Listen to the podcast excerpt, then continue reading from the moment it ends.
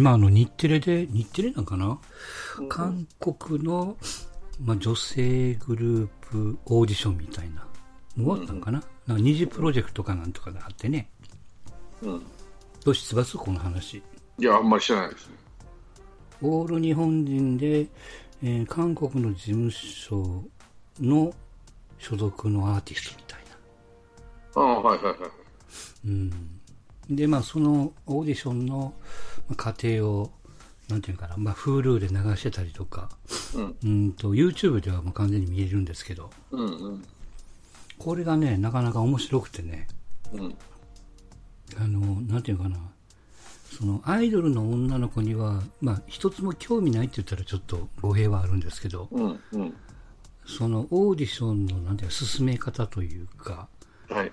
あとはそのプロデューサーのとオーディションを受けに来た女の子に対するうん。アドバイスというかね、うん。なかなかそれがこう、良くてね、うん。結構世間では言われてるみたいですけど、僕もついこの前かな先週知って、YouTube をガサッとあさって、まあ、見終わったとこでしたけど、うん。なかなかのもんですよ。あの、あなんていうかな。うん。あの、要は相手が女の子で、とプロデューサーは48かな？ほうほうほう。のプロデューサーなわけですよ。j なん y かパークっていう。この人有名だよね。有名有名。えっ、と、な、な、トワイスだかなんか。あやってる TWICE とか、えっ、と、なんなんとか PM、2PM はいはいはいとはいかって、まあ、やってる人なんですって。で、その昔は、あの、ねだかな、ワン Wonder Girls とかっていう、まあ、自分で同じようにこう、えーグループを組んで、韓国人で初めてビルボードにおランクイン。されたみたいなね。うん大したもんでですな。うん。そうそうそう。でね、す何がすごいなって思ったのは、あの、やっぱこう、いろんな、まあ、今回もけ結果的には1万人ぐらい集まってるわけですよ。う受けに来る子が。うん。で、まあ、その中を選抜していくわけですけど、あの、まあ、もちろんこう、複複数人のグループなんで、うん。うん。ね、全員が全員、なんていうかな、トリプルスリーみたいな選手がおればいいですけど、うん。なかなかそういう、まあ、昔の、その昔の長島ジャイアンツじゃないですが、うん。そんそんな人ばっかり集めてもグループにならないわけじゃないですか。うん。うん。バランスが取れないというかね。うん。だからその、とにかくその高い声が出る子とか、うん。めちゃくちゃダンスが上手い子とか、うん。うん。まあ、そういうこう、んと、一人のそのタレントさんっていうか、対象の女性のいいところをこう見つけるみたいなね。うん。ねとにかくそれをまあ褒めるわけですよ。まあ、褒め、褒め殺しっていうわけではないんですけど、あなたにはこういういいところがあると。で、まあ、これをこう、あの、伸ばすのに私は期待をしてるんや、みたいなね。うん。でも間があって、うん、オーディションとオーディションで自分のその、えーまあ、能力の発表会みたいなのがこうちょいちょい間に挟んでるんですけど、まあ、それでこうもちろんうまくいかなかった、うん、子もおれば、ね、ベストパフォーマンスを出せる子もおったりとか。まあ、いいわゆるこう日本、日本で言うとやっぱこう、なんていうか弱肉強食みたいな、なんていうかな、こう、あ相手と自分との比較になりがちじゃないですか。はいはいはい。なんとなく。うん。うでも、でも、とにかくこの人はびっくりしたのは、あのーこ、ここ、横、横と比べるんじゃなくて、えー自分が見つけてきたこの女の子の可能性を10としたら、これをこう、どこまで超えれるかみたいな、まあそういう判断というか、採点というかね。おーだから他人の A さん、B さんのことをこう気にしなくてもいいというか、うん。そういうふうにこう持っていかないというかね。で、今とにかくなんかこの JYP っていう人の、うーん、まあ名言集みたいなのがちょっとあって、いわゆるこう審査の中で女の子に声をかける言葉なんですけど、うん。これが、なんていうかな、あの、女性、部下に女性がいる中間管理職の、なんか、勉強の教材みたいになってて。えー、うん。若い女の子の操作方法じゃないけど。そうそうそう、まあ、ある種そんな感じですよ。ああ、なるほどね。はい。で、この人がすごいなって思ったのは、この人自身まだ、あの、三浦和義じゃないけど、現役なわけですよ。48でも、まだ歌ってるんだよね。ライブもやってるし、この8月にまた新曲が出るみたいなね。うん。で、きあ、そうそうそう、去年出したこの人の、えっ、と、フィーバーっていう、まあ、シングル曲かな？曲があって、そこのね、ミュージックビデオに、えーちょうどあの、パラサイトの、あえ、え、映画のあの、社長の奥さん、ああ、はいはいはい。なんかあの、く黒木瞳っぽい奥さんがおったじゃないですか。そうそうそうあ、あの人が出てるんですよ。ああ。はいはいはいはい。うんこれも、これもなかなかね、面白くてね。いや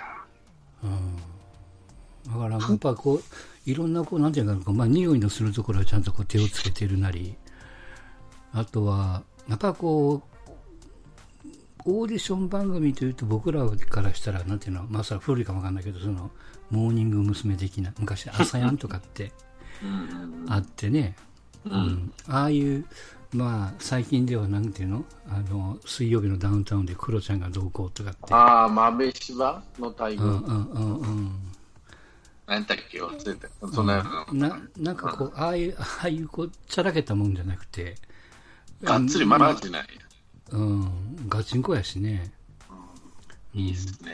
で、やっぱこう、レベルが高いというか、韓国のエンターテインメントのパワーってのはすごいよね。日本人はもうちょっと置い、やっぱりなん秋元康になっちゃうんですよ。どうしても。あの人、やっぱ日本人の急所知ってるわ。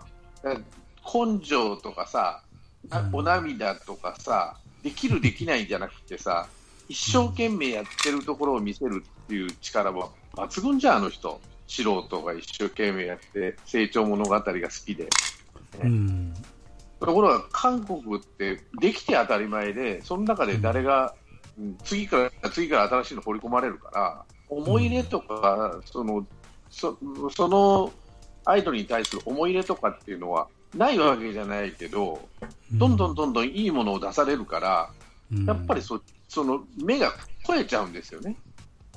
ところがうん日本の場合はその根性を見せちゃうでしょう。例えばジャニーズにしたって、えーとうん、まあまあそうかな。もううんもう全然できない頃から見せて、はっきり言ってジャニーズと韓国あ男性アイドルってもうレベルが違うんだよね、踊りにしても、しても、全然違うね。演技にしても、もう圧倒的に負けてんだけど、日本人は成長物語が好きなもんで、私がちっちゃい頃から見ていたあの子っていうのを、いまだに手越しでもファンがおるっていうわけだから、そういう意味うんうん。だからやっぱ日本人って根性が好きなんですよ。うん。そのできなかった子ができるようになってよかったねって、でジャニーさんも分かってて、やっぱり。コントを見せる、ね、秋元も同じやり方するじゃない、成長過程を見せていくと、でへと下手で、だったら次行って、同じような手を変え、品を変えやるけど、僕はレベルの高いものを投げて。うん。多分。でダメな人、次々、次々入れ替わっていくでしょ？うんだから、それはエンターテインメントのレベルでアメリカ、韓国と日本じゃもう圧勝でしょ、向こうの方が。うん必必必的にね。うんジャニーズとさ、あんな東方神起なんかもうおじさんだよ、向こうじゃ。うん、そうね。こうなんて言ったらすごいレベル高いじゃん。うん日本喋れてるしさ、踊りは切れるし、歌はまあ、うまいとは思わんけど、ジャニーズより数倍レベル高いし、うん。だからお笑いに出れる、お笑いに出ても韓国人なんかバカってるしさ、うん。だからやっぱこう、ターゲットが違うんやろね。その日本の中だけでこう完結しようとしてるのと、もともと、まあ最低でもアジア圏まあ、中国、台湾、日本みたいな、韓国。だから、あの、そこの中だけで商売していくって、例えば台湾とかアイドルが、ジャニーズが行ったら売れるとかって言うじゃない、どのレベルまで儲かってるのかどうか分からんけど、うん、だって、所詮まだ嵐でしょ、うん、ジャニーズなんざエースって言ったら、もう他はなんかしちゃってさ、実力があるのないのか分からないような子ばっかりでさ。うんね、でもその代わり韓国も潰し合いが激しいから、当然ね、もうダメなやつは自殺するしか方法がないぐらいまで追い込まれるわけなんで、うん、バックの部分も山ほどあるんですけど、日本よりもね。うん、これはアメリカとにとってさ、アメリカもそんな感じじゃん。ブラックな部分は非常にあるんだけど、うん、だから、なんていうかな、そのまあ、今回のその、うん、プロジェクトを見て、えー、まあ、全部が全部韓国がいいとは言わんけども、そのレールの引き方がすげえうまいなっていう、まあ、もちろんそういう構成で番組にしてるから、まあ、上っ面だけ見てるのかもわかんないけども。まあ、この、いつ？この秋口に正式にデビューするのかな？二次優っていうグループ名でね、9人で。すごいよ、15歳から18歳ぐらいの女の子の、その成長がすげえ見れるんですよね。半年くらい韓国に行って、まあほぼペラペラになっちゃうっていうかね、韓国語ですら。っていうか、まあ、うん、韓国が好きとか嫌いとかさ、日本日韓関係がいいだの悪いだのってあるじゃない、うん、的にね。ねまあまあ、そんなのはもう、なんていうのかな、韓国人って根本的なところから、もう日本人とそのエンターテインメントに対する向き合い方が全然違うなと思ってさ、うん。うん、いろんな映画とかさ、ああいうのを見てると。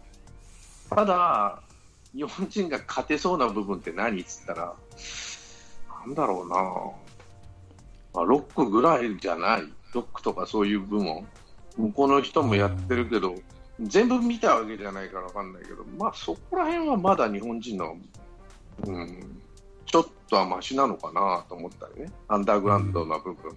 お金の、お金にならないことはしないから、向こうの人、多分ね。うん。わかんないけど、全部が全部見てないからわからないけどさ。例えば演歌とか、ああいう、俺ら、俺らが、俺ちっちゃい頃に韓国行ったことあるんですよ。うん。小学校3年とか4年で、親父の仕事の関係でね。うん、だからまあ、超四ピルの不参考に帰れの世界です。ああいう歌ばっか聞かされてたんで。まあ、うまいよね。向こうの人、うん、そうやね。圧倒的にうまかったっていう印象があるわけ、子供ながらに。韓国語ですよ、全部。韓国語で歌ってんだけど、うん、まあ、うまいなと思って見てた。綺麗だし、テレビに出てくる人。うん、日本人もうまいけど、うん。これ勝てんなと思ったもんね。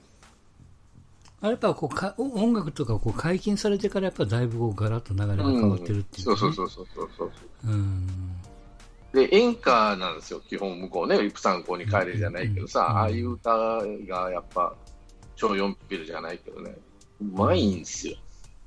で、うまい人じゃないとまだ出てこれないそうね、うん。その差はすごいんじゃない日本人みたいに。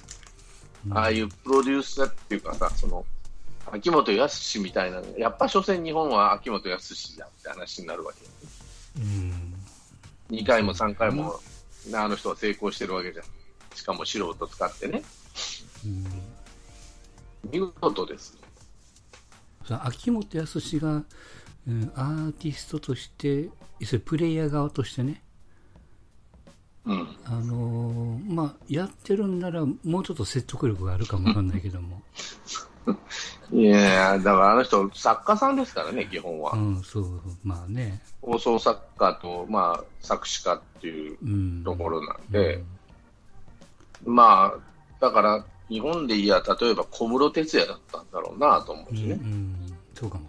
うん、ただ、小室哲哉はただ、歌の上手い人には、圧倒的な歌唱力あったのは安室さんぐらいなもんで、うん、やっぱり自分の歌に負けちゃう人は入れなかったなって気はするんだけど、人。うん、だからまあその辺がやっぱプライドが邪魔するんやろうね、その。うん、だから圧倒的に歌うの上手い人、例えば、そうやな、誰がまあ、宇多田ヒカルは自分で自己プロデュースする人なんだけど、ううんん。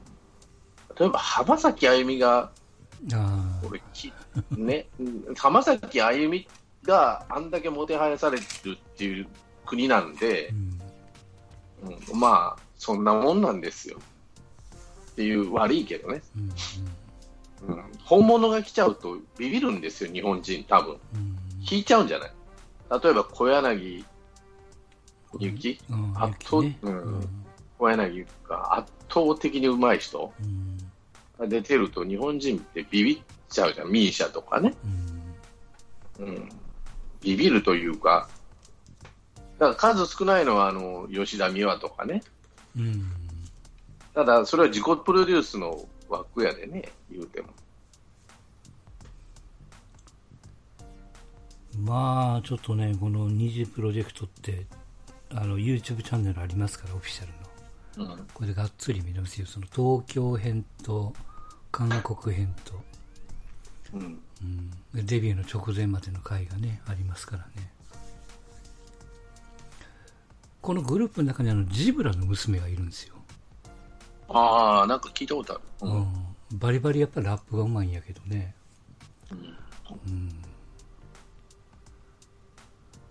うん。この娘に対しては何やったかな。あの、確かにあなたの、えーラップはすごくうまいけども、なんかそれは、あの、自分からしてみるとコピーやと。うんもっとそのあなた、まあ彼女なりの、じ自分自身の、えーっと、ラップをこう見見つけた方がええよみたいなね。うん。うん、そうじゃないとその訪問になれないというか、うん。まあでもその本人にとっては、まあ親という壁があって、うん。まあ今までその、うん、ジブラの娘っていうことでずっと見られてきた、まあ、コンプレックスがあったみたいでね。うん。まあそれを、うん、まあちょっと大げさに言ってるかもわかんないけども、初めて解けてくれたのがこのうん JYP さんみたいな。まあまあそんなことも言って、まあそのアドバイスを聞いてから、うん、コロッとパフォーマンスが変わるというかね。うんうん。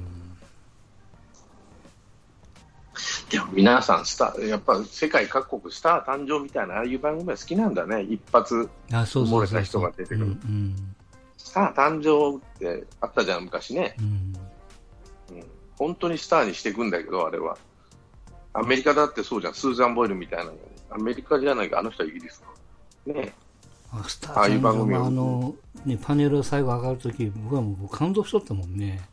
そういえば。そううん、わけも分かれてやっぱりそういうの好きなんだようん。うん、サクセスストーリー的なね。そうそう。やっぱそういうのは好きなんですよ、日本人は。うん。日本人に限らんかもしれんけどさ、うん。うん、一発逆転でこうドーンとくる人をね。うんまあ、とにかくこの、うん、この今週、先週ぐらいからは、ずっとこのプロジェクトの YouTube を見てたもんやから、もうはい、その関連するチャンネルが、こんなんあります、こんなんありますっていう、もう韓国もので埋まってしまったぐらいやからね、うん、なかなかですが。うん。えー、っとね、あと何やったかな。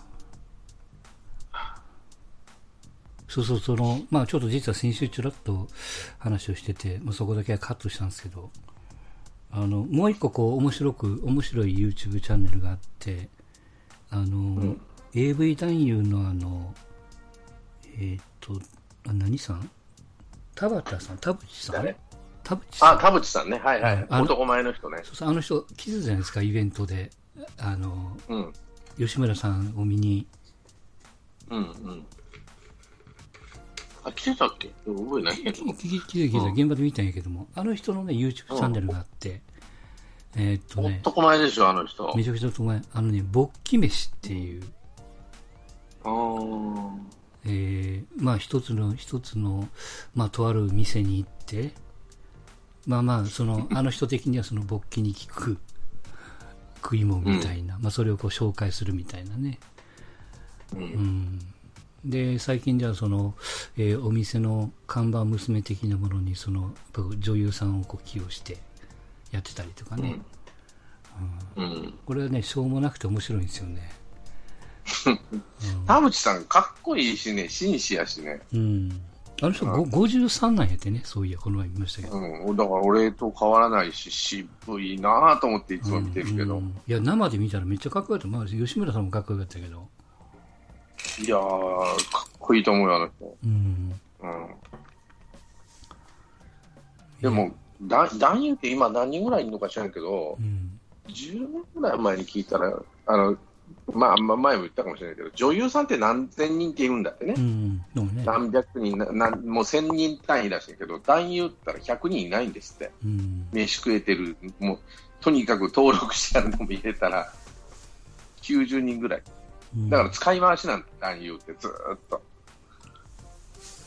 だから大変だ、あの、もう大変って言ってました。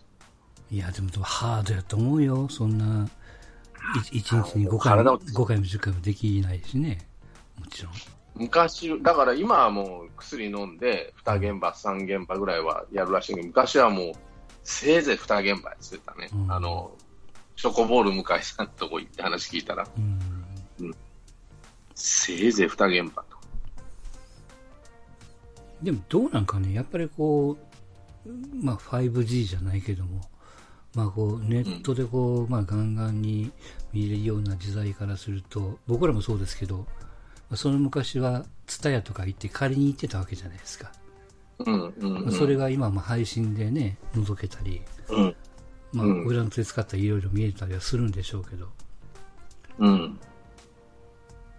まあそれじゃこう、もうね。自由度が上がった反面、うん。ねいろんな、単価がめちゃめちゃ、めちゃめちゃ安くなってるらしい。まあそういうことやろね。いわゆるこう、うんだったか要するに CD が1枚1000円、1500円で売れてたのが、1曲200円、300円で売る、もしくはサブスクでこううん見放題みたいなね。そうなってくると、当然単価は下がりますわな。な。うん。いや、もうそれもそうだけど、うん。俺の好きな朝霧あかりっていう AV 女優はもうやめ、やってらんないっていうツイッターに載ってたんだけど、うん何かっていうと、もう単価が安すぎて、うん。見合わないと。自分の体のしんどさと。うん。で、まあまあ、違う仕事をしていこうというふうに、まあ、書いてあったんだけど、やっぱ、あんだけ売れっ子で、あんだけ一流になってる朝霧あかりでもう食えないっていう、やってらんないっていうのは、どんだけ単価下がってんだろうと思うわけ。うん。で、皆さん何してるかって言ったら、まあ、撮影会とかさ、イベントとかね。はいはい。で、それがもう今、まあ、まならんもんで、今大変らしいですよ。うん。飯が食えないと。AV 女優で。だから、キャバクラ、で、キャバクラっつっても、キャバクラもダメになってきてるから、うん。だからもう、他の仕事を探してる、もう、中途半端な女優はもう、ダメだし、一流と言われる人でも、なかなか食うのも大変らしいですよ。うん。ああいうトップ中のトップ単体っていう人。うん。それでも合わないっていうもんね。今までやったら、ね、何本で何何百万、何十万っていう世界がもう何万円単位。一流でね、一流って言われる人で何万円単位しかならんとかね。うん。だからなんか聞い、聞い誰誰に聞いたのかな？その、ある、ある、あるレーベルにこう専属になるよりは、いってまあ、2ヶ月とか3ヶ月とか、まあ、半年とか、いろんなレーベルにこう顔を出しまくると。うんそうすると、数稼げるんやってね。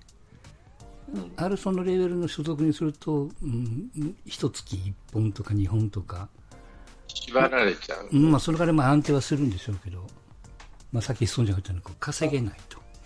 うんそう。で、何だったかな。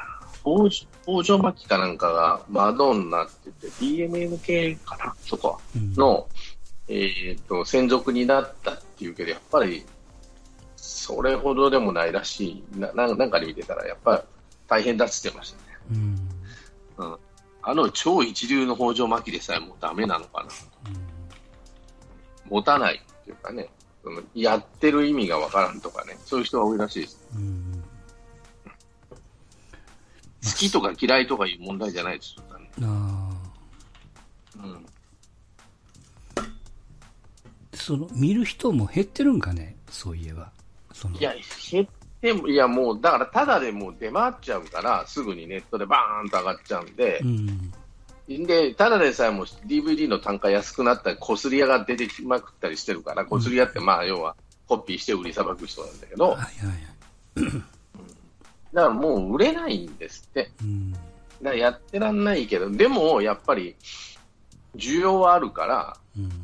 当然ね、うん、売れる人は売れるんだけど、その今までみたいなものすごい単価で売れるってことはまずないし、そうかそうか。だからら、まあ、海外で売ったりとかね、なるほどね。だからまあそういう意味では、うーんと、地下アイドル的じゃないけども、握手会的な、直接このファンとこう、接点を持てるような会で、ちょっとこう高いもの買ってもらうとか。そうそうそうう、ん。それか、ああと海外でも日本のエエロは高い値段で売れるんでね、そうやね。うん、やっぱそこはさっきのアイドルとは違って、うん。うん。レベルは韓国より日本の方が高いらしいです。うん。エロいエロいことに関しては、うん、そこはレベルが違うらしいです。世界的に見ても。でもあれですよ、まあ、あの、一時僕ハマりましたけど、韓国バーってめちゃくちゃ綺麗な子多かったけどね。多いですよ。整形しまくっとまあ、るからもちろんもね。ちろんいじってるんやろうけどね。うん、こんな綺麗だったっけ我々のみたいな。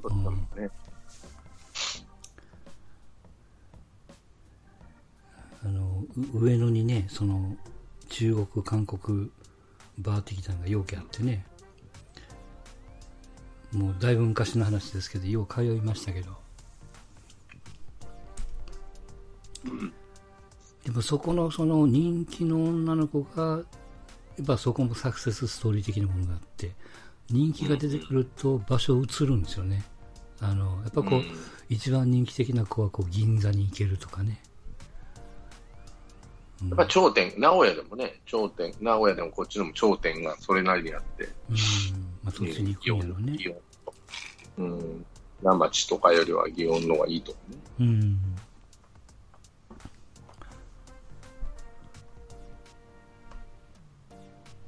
まあそんな二次プロジェクトから勃起飯の話でしたけど。